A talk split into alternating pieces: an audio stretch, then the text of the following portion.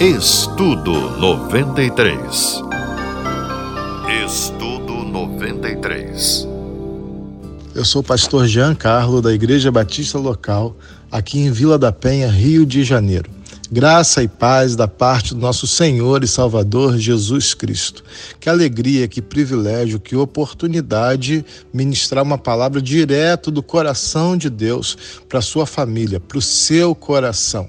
Há muitas pessoas que estão desafiadas com relação às suas famílias, filhos que se desviaram do caminho do Senhor, maridos que não vêm servir ao Senhor, esposas que estão caminhando por outros caminhos e aí de repente a coisa se torna um caos, uma dificuldade, ou mesmo todos estão ali caminhando, mas sem uma experiência real, uma experiência bíblica. E é isso que eu quero trazer nesse estudo bíblico do mês, para você e para o seu coração. Uma palavra bíblica, uma palavra de restauração, uma palavra de segurança, uma palavra de novo caminho. Eu começo citando o texto de Lucas 2, 52, e o texto bíblico diz que Jesus crescia em graça, estatura e conhecimento diante de Deus e diante dos homens. Olha que coisa linda, não é esse o projeto de todo pai,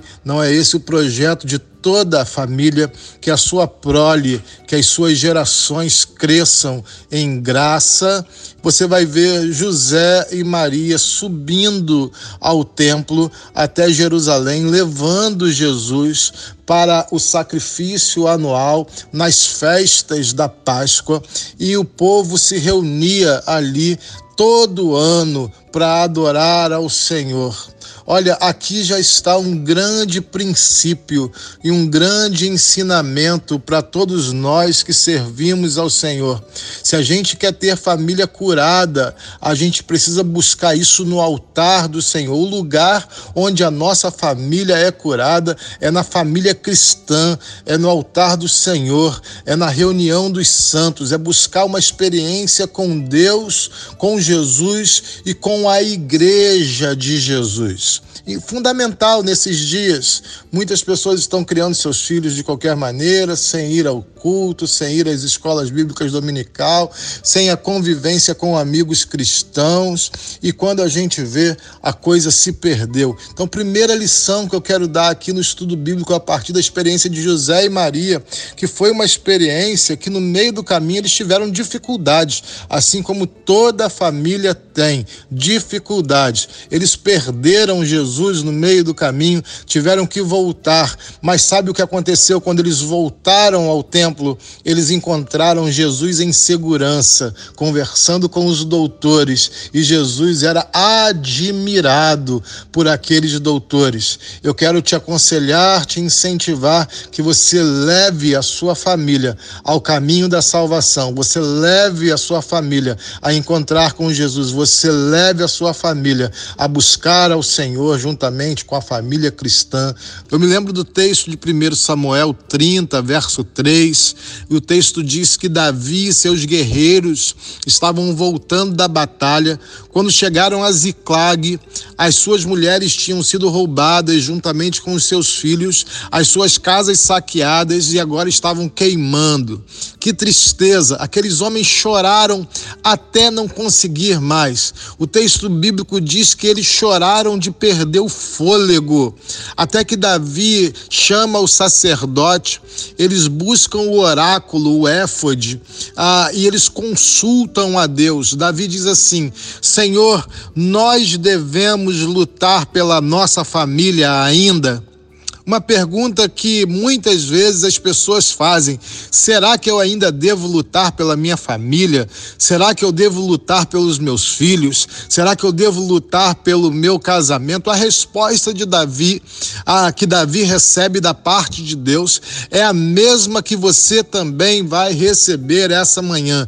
Meu irmão e minha irmã, em nome de Jesus, avance na luta pela sua família.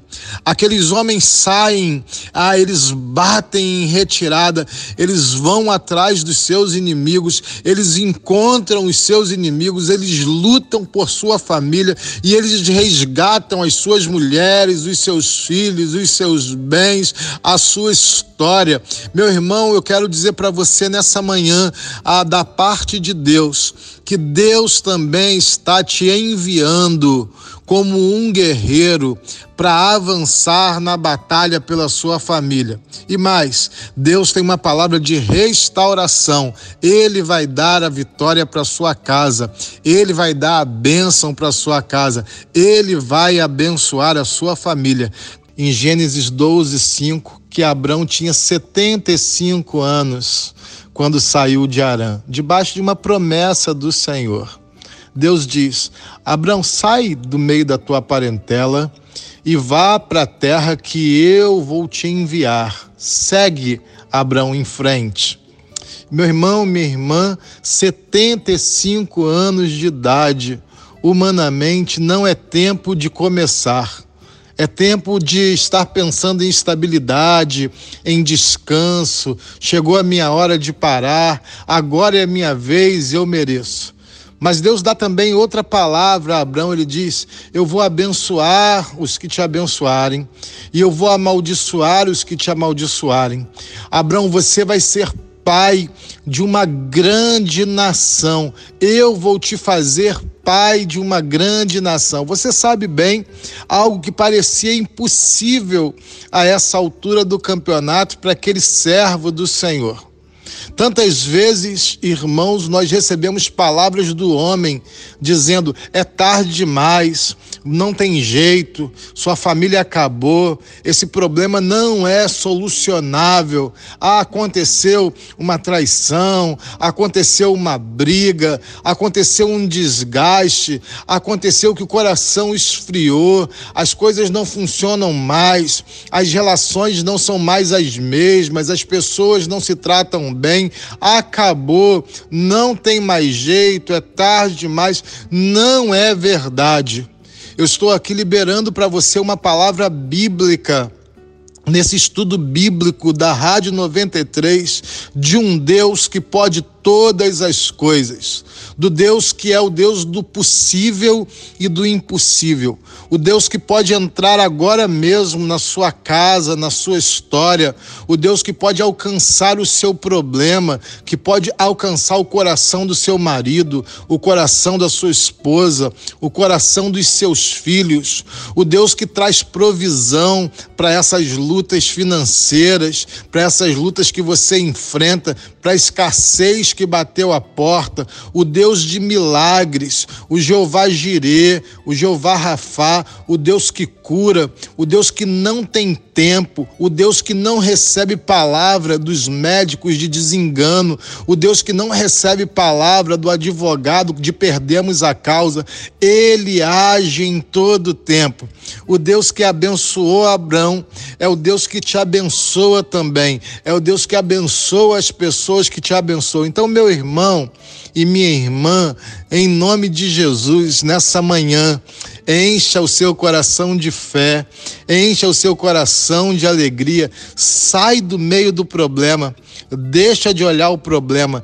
Por isso eu quero ler para você o texto de Gênesis 2, 24, que diz: Portanto, deixará o homem o seu pai e a sua mãe, e apegar-se-á a sua mulher, e serão ambos uma só carne. Que projeto lindo! O texto bíblico diz que você deixa, você que já é casado, deixa o seu pai você deixa sua mãe, agora vocês constituem autonomia interdependência. O homem tem dependência da mulher, a mulher tem dependência do homem. Eles se interdependem, eles não se oprimem, eles não subjugam, mas agora eles têm um relacionamento saudável onde o homem é o cuidador.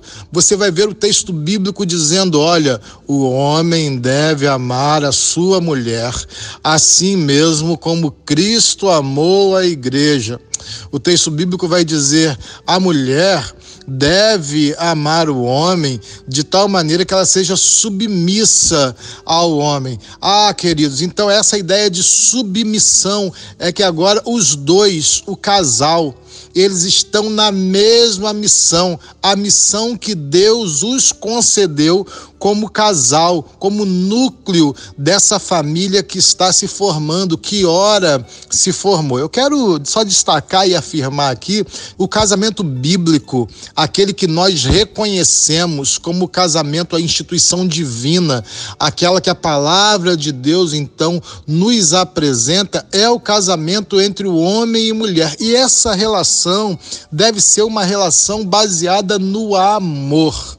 O homem deve ter prazer em cuidar da sua esposa, não só responsabilidade, mas ele deve ter prazer, satisfação, ele deve se alegrar de estar nessa missão juntamente com a sua esposa.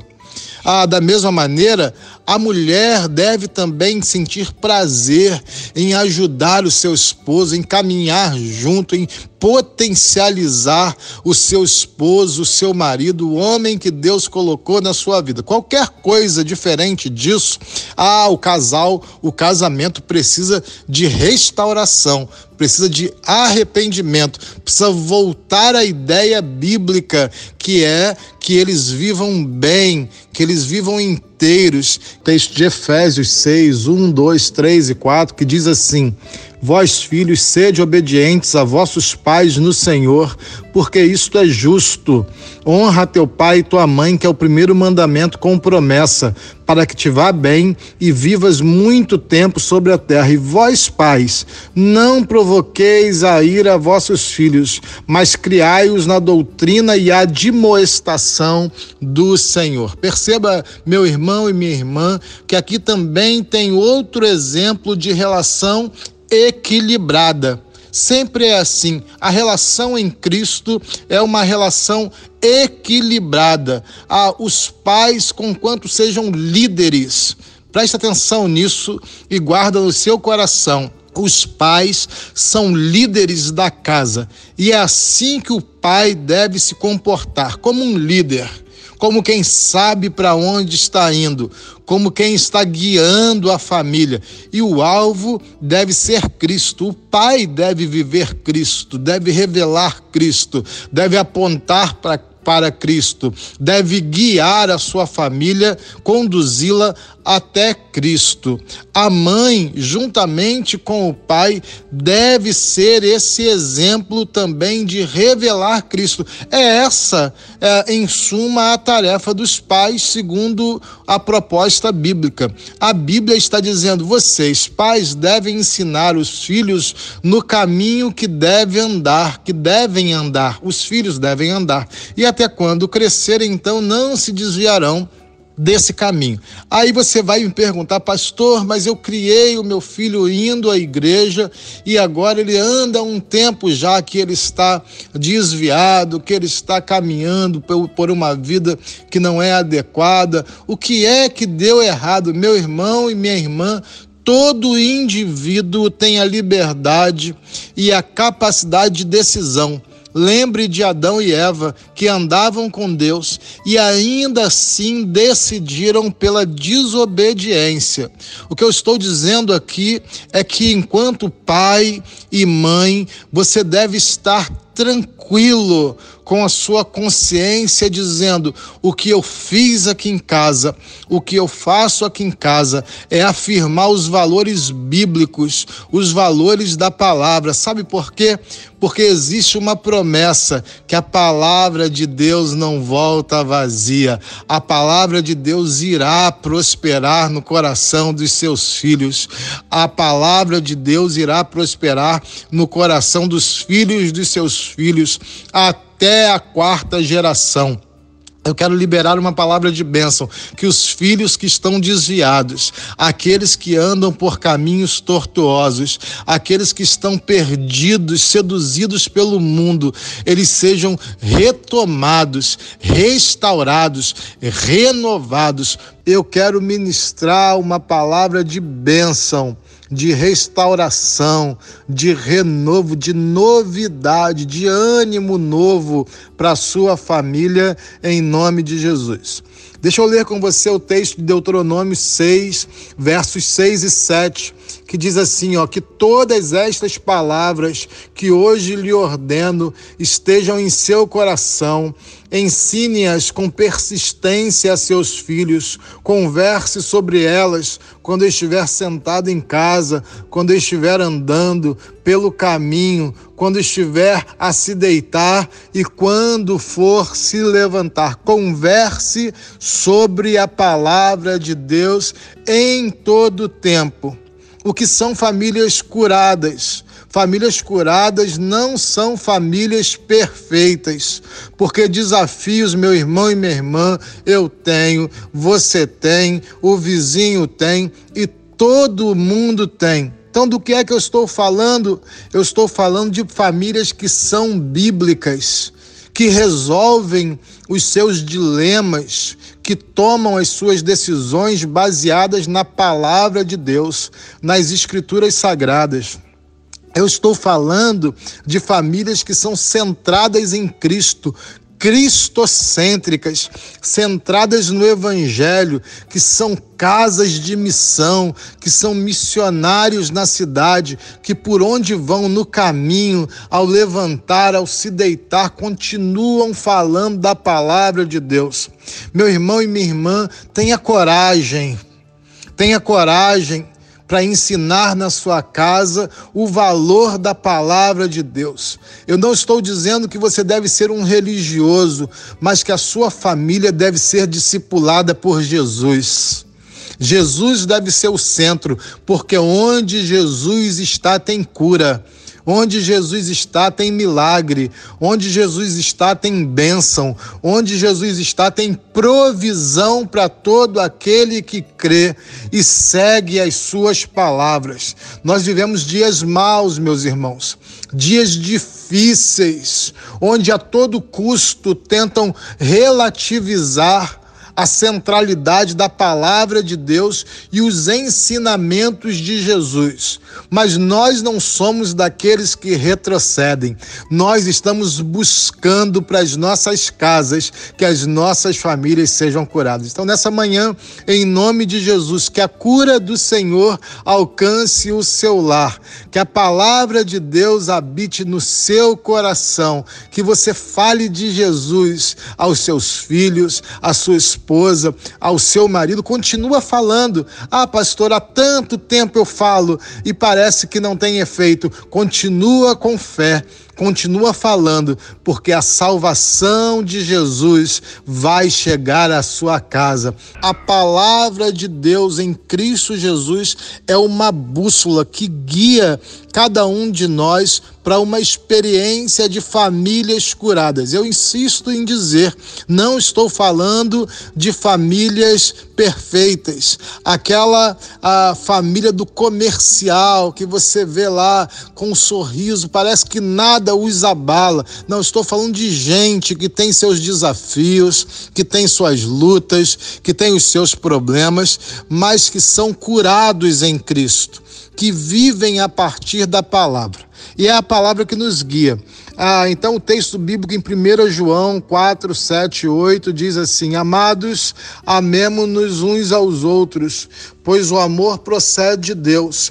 Aquele que ama é nascido de Deus e conhece a Deus. Quem não ama não conhece a Deus, porque Deus é amor. Olha que coisa poderosa chave importantíssima do Espírito Santo para você abençoar e ministrar sobre a sua família. Eu vejo, queridos, aqui próximo do condomínio onde eu moro, um tanto de famílias que dominicalmente saem com as suas Bíblias debaixo do braço. Que bênção! E é isso mesmo que você deve fazer: sair no domingo de manhã para cultuar ao Senhor com a sua igreja. Vá à sua igreja, não deixe a sua família em casa. Mas isso não é suficiente.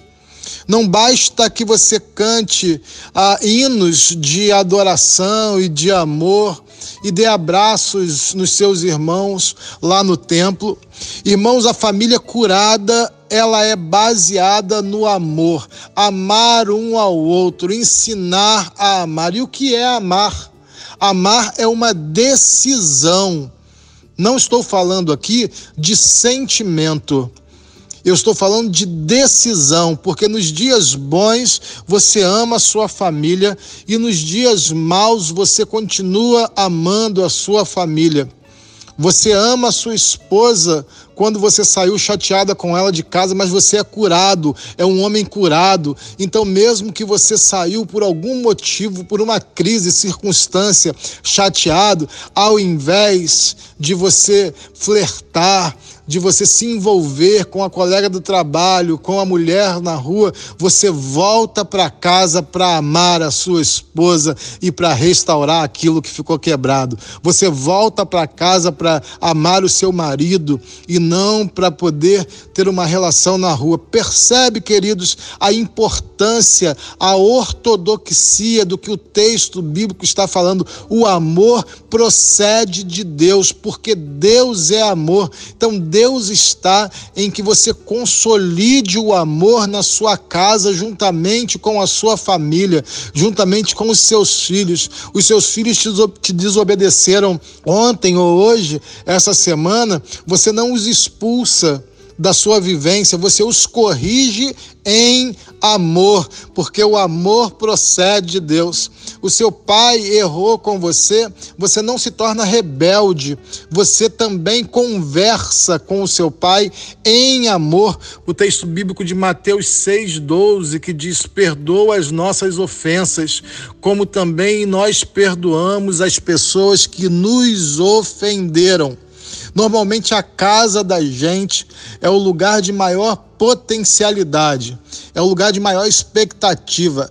Todas as melhores notícias que a gente tem na vida, elas partem da nossa casa, é o lugar onde a gente aprende aquilo que é de melhor na vida, os melhores ensinamentos, a gente aprende os melhores sabores, é a comida da avó, é a comida da mãe, é o carinho, é o amor, é o colo. Quando a gente está triste, é para lá que a gente volta mas é possível também que no seio da casa nós consigamos enxergar as nossas principais decepções na vida. É ali onde a gente toma susto na vida. E o que é que a Bíblia diz quando você tem uma decepção, quando alguém te ofende? Minha irmã, o que é que a Bíblia diz quando o seu marido te traiu e te pediu perdão? O que é que a Bíblia diz quando a sua esposa fez algo que não deveria fazer e te pediu perdão, meu irmão? O que é que a Bíblia diz quando você vê o seu filho fazendo um ato gravíssimo de desobediência e ele então se arrepende? e ele tem a oportunidade do arrependimento. Sabe por quê? Porque a casa da gente deve ser um lugar de graça e verdade. A Bíblia diz assim, ó, perdoe tem gente, um tanto de gente que diz, pastor, eu não tenho a menor condição de perdoar. Irmão, quem não consegue perdoar não entendeu a obra da cruz, porque a obra da cruz é a obra do perdão sobre nós. Eu quero ministrar uma palavra de bênção para você nessa manhã, de restauração da sua casa. Perdoe, perdoe agora mesmo. Abrace aí o seu esposo e diga: Eu te perdoo, eu recebo essa palavra e eu te perdoo, meu filho, em nome de Jesus. Perdoe a sua esposa, perdoe os seus filhos, perdoe os seus irmãos perdoe os seus amores, viva uma vida de perdão, que é uma vida de Jesus, porque isso vai trazer bênção sobre a sua casa, vai trazer renovo sobre a sua casa, a sua família vai ser curada, quem é que vive com você e compõe a sua família? Uma família curada, ela é baseada, ela toma decisões baseadas no perdão. Então você precisa perdoar as pessoas em qualquer circunstância, porque todos erram, todos tomam decisões equivocadas, cometem erros e todos carecem de uma segunda chance, que a família seja um lugar de recomeço. Isso é sinal de uma família curada, quando as pessoas têm a oportunidade do recomeço. E aí o amor e o perdão juntos, irmãos, é extraordinário. O amor e o perdão juntos geram um efeito de cura. Eu quero dizer mais um pouco para você, para que a sua casa seja restaurada nessa manhã. Eu quero ler com você o texto de Efésios 3, 16, 17, que diz: Para que, segundo as riquezas de sua glória, vos conceda que sejais corroborados, unidos, com poder pelo seu espírito no homem interior, para que Cristo habite. Agora você pega a chave aqui, viu? Pela fé no vosso coração, a fim de, estando arraigados, unidos e fundados em amor, ah, vocês possam experimentar qual seja a vontade de Deus. Irmãos, qual, qual é a terceira chave que eu quero trazer para sua casa, para sua experiência em família? A fé. Você precisa crer que Deus está fazendo o melhor por você. Você precisa continuar crendo que Deus está trabalhando a seu favor, como o texto bíblico diz: todas as coisas cooperam para o bem daqueles que amam a Deus. Você precisa crer que, o seu, que a sua família vai mudar esse rumo, vai sair dessa prova, vai sair dessa circunstância, que os seus familiares vão ter uma vida nova em Cristo Jesus. É a fé que move uma família curada, porque uma família curada é um celeiro de fé. Tenha fé, meu irmão. Tenha fé, minha irmã. Viva pela fé em nome de Jesus. Que o Senhor te abençoe. Eu creio nisso. E você crê também? Ah, eu quero ler com você o texto bíblico de Josué 24, 15. Diz assim: Se, porém, não agrada a vocês servir ao Senhor, escolham hoje a quem irão servir se aos deuses que os seus antepassados serviram além do Eufrates, ou os deuses dos amorreus em cuja terra vocês estão vivendo, mas eu e a minha família serviremos ao Senhor. Olha, a sua família precisa de uma orientação qualquer que seja o modelo. Há famílias que são mais aglutinadas, há famílias que são mais reservadas, há famílias que se encontram regularmente para eventos, outras não, que mantêm uma certa distância. O que eu estou dizendo aqui não é de um tipo de família. Estou falando aqui sobre a mentalidade que vai orientar a sua família, o Deus da sua família. Me lembro bem Enquanto criança, quando meus pais todos os dias dobravam os seus joelhos e diziam: Deus é o Senhor da nossa salvação. O nosso Deus, ele é poderoso, ele é libertador. Sabe, querido, meu irmão e minha irmã, eu aprendi a dobrar os meus joelhos. Eu aprendi a confiar no Senhor. E em momentos de dificuldade, em momentos de desafios, junto agora da minha esposa e dos meus filhos, o que é que eu faço? Eu não procuro a força nos debates, eu não procuro a força em qualquer outro lugar, senão dizendo: o Senhor é o Deus da nossa família. Eu e a minha casa serviremos ao Senhor. E o texto bíblico diz assim ainda: ele faz uma pergunta. Josué faz uma pergunta ao povo, dizendo: será que não vos agrada servir ao Senhor? Às vezes as pessoas tratam o servir ao Senhor em família como fosse um desafio, um peso. É um prazer servir ao Senhor. Não tem coisa mais agradável do que ir junto à casa do Senhor servir com a sua família. É isso mesmo, a proposta de Deus para esse tempo que nós tenhamos famílias curadas. Deus tem interesse que a sua família seja abençoada. É isso mesmo. Deus se interessa que você receba a bênção dele na sua casa e na sua família. Portanto, eu quero ler com você o texto texto bíblico de Marcos 10, de 6 a 9. Diz assim: Mas no princípio da criação, Deus os fez, homem e mulher. Por esta razão, o homem deixará pai e mãe, se unirá à sua mulher, e os dois se tornarão uma só carne.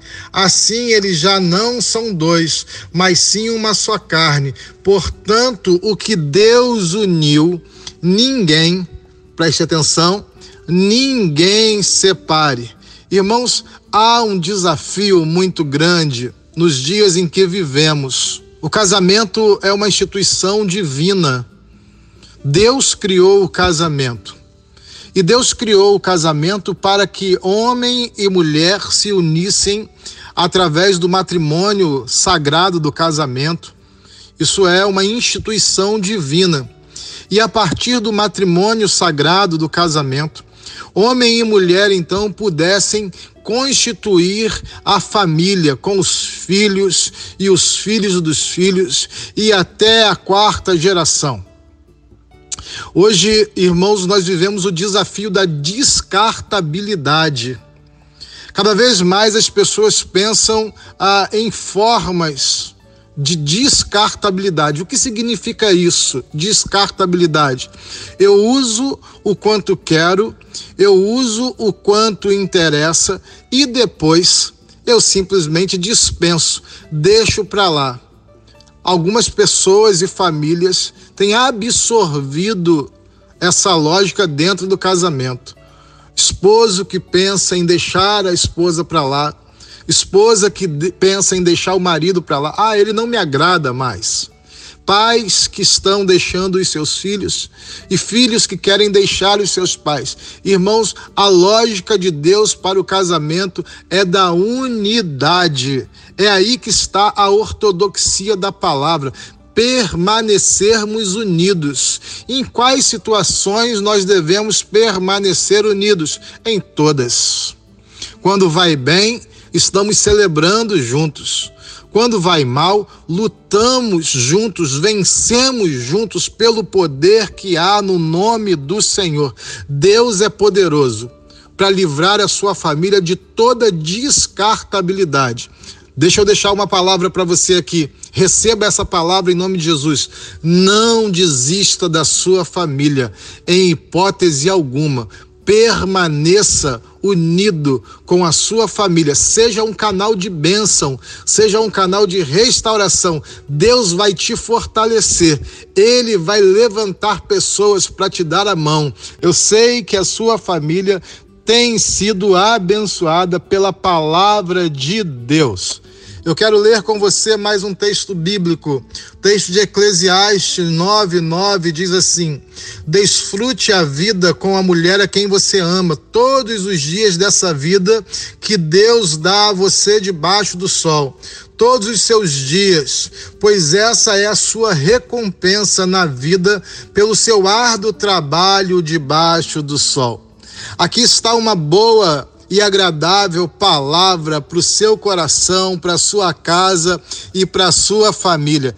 Meu irmão e minha irmã, há um mandamento do Senhor para as nossas famílias. Eu queria que você recebesse essa palavra com alegria e com regozijo. Deus diz: desfrute a vida com a sua família. Irmãos, eu gosto de dançar com a minha esposa junto com os meus filhos.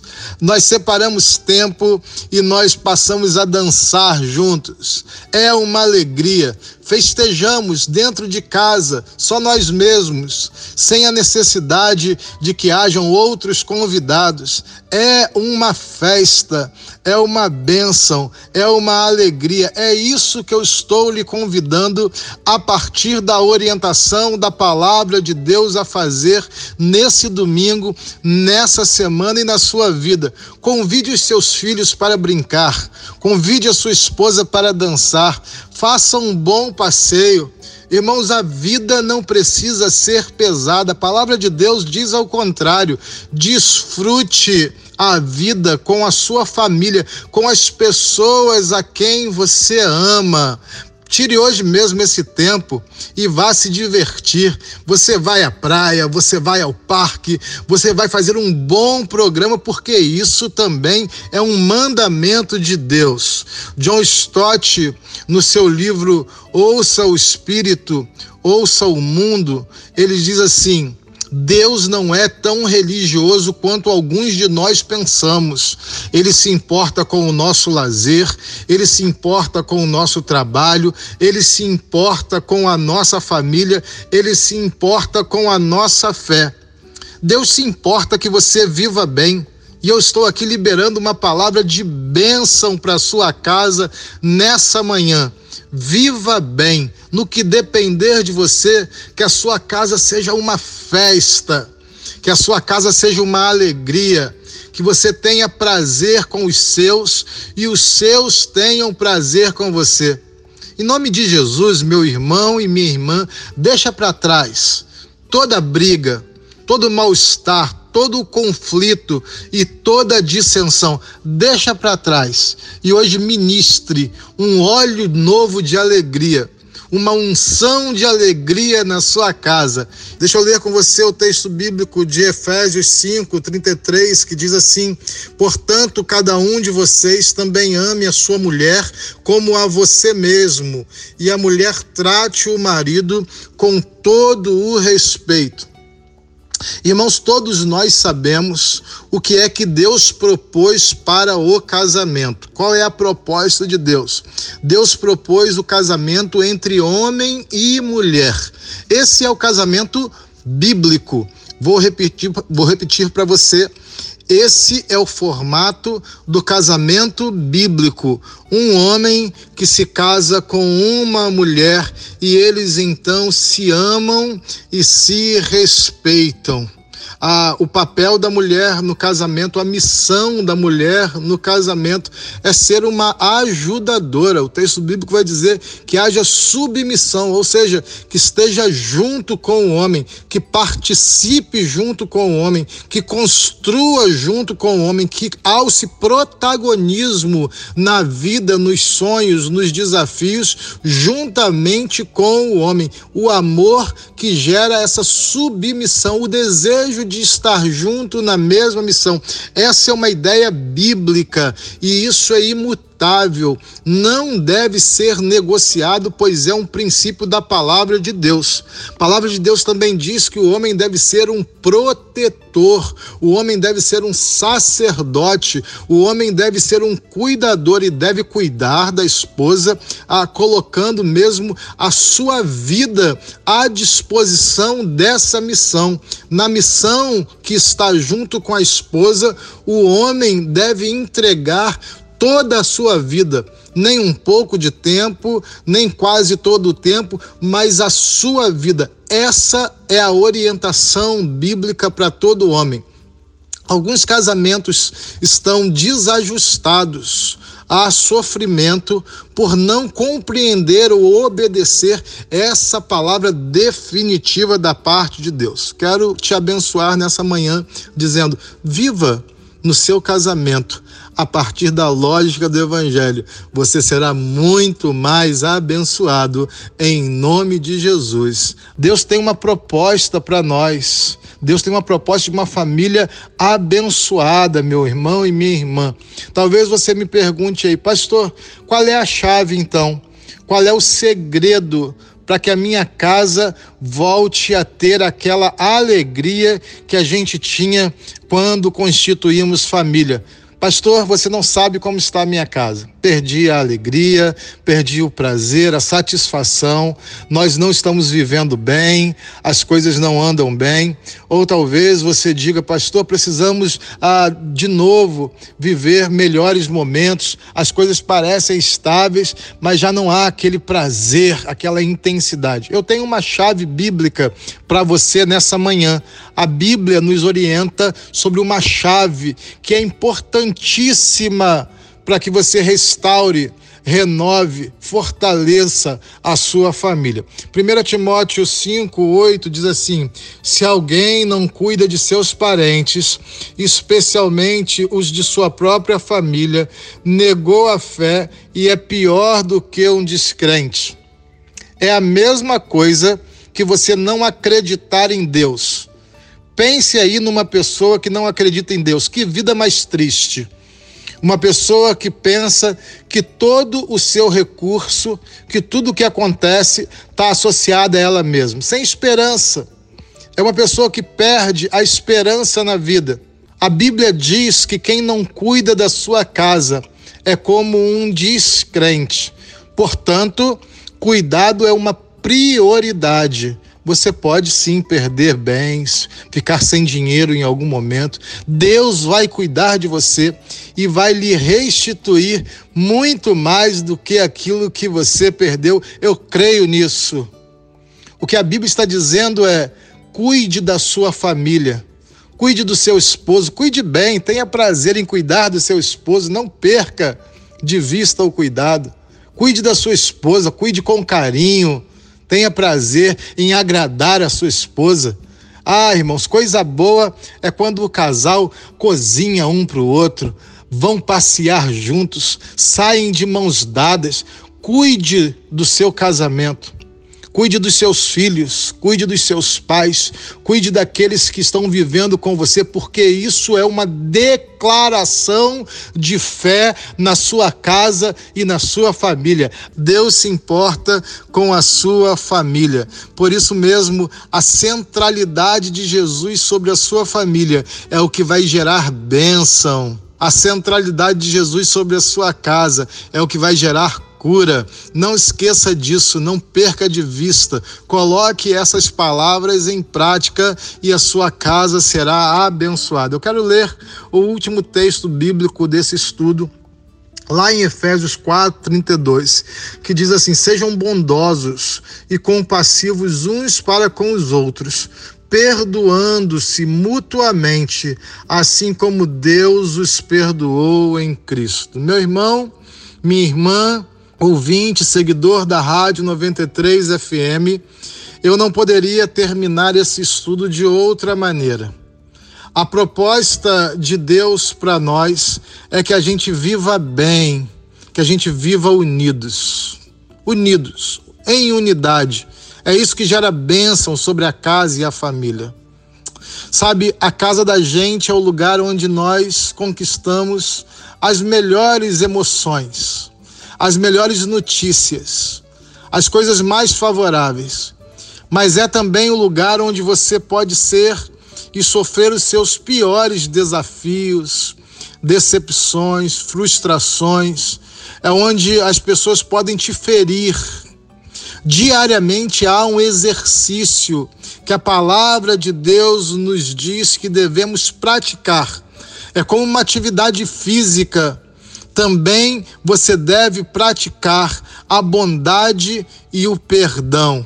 Você, meu irmão, minha irmã, serva do Senhor, independentemente do que é que os outros estão fazendo, como filho do Senhor, como discípulo de Jesus que quer abençoar a sua família, que quer ver a sua família inteira, que quer ver os seus filhos servindo a Jesus com alegria, o seu marido aceitando Jesus, a sua esposa se reconciliando com Cristo. Está aqui uma proposta de Deus para você. Sabe qual é? Seja bom, seja boa e perdoe perdoe os seus o tempo todo. Te machucou, perdoe. Pastor, eu não aguento mais de tanto que eu perdoo. Quantas vezes eu devo perdoar? Essa pergunta Jesus já respondeu 70 vezes 7, num dia só. Ou seja, incontáveis vezes. Assim como Deus nos perdoa todos os dias e por isso nós somos chamados filhos por adoção em Cristo Jesus. Por isso nós nos reconciliamos com Deus em Cristo Jesus por conta do perdão que nos foi ministrado. Você também, meu irmão e minha irmã, perdoe os seus familiares e seja abençoado em nome de Jesus. Até a próxima. Que Deus te abençoe muito mais. Amém e graças a Deus. Estudo 93. Estudo 93.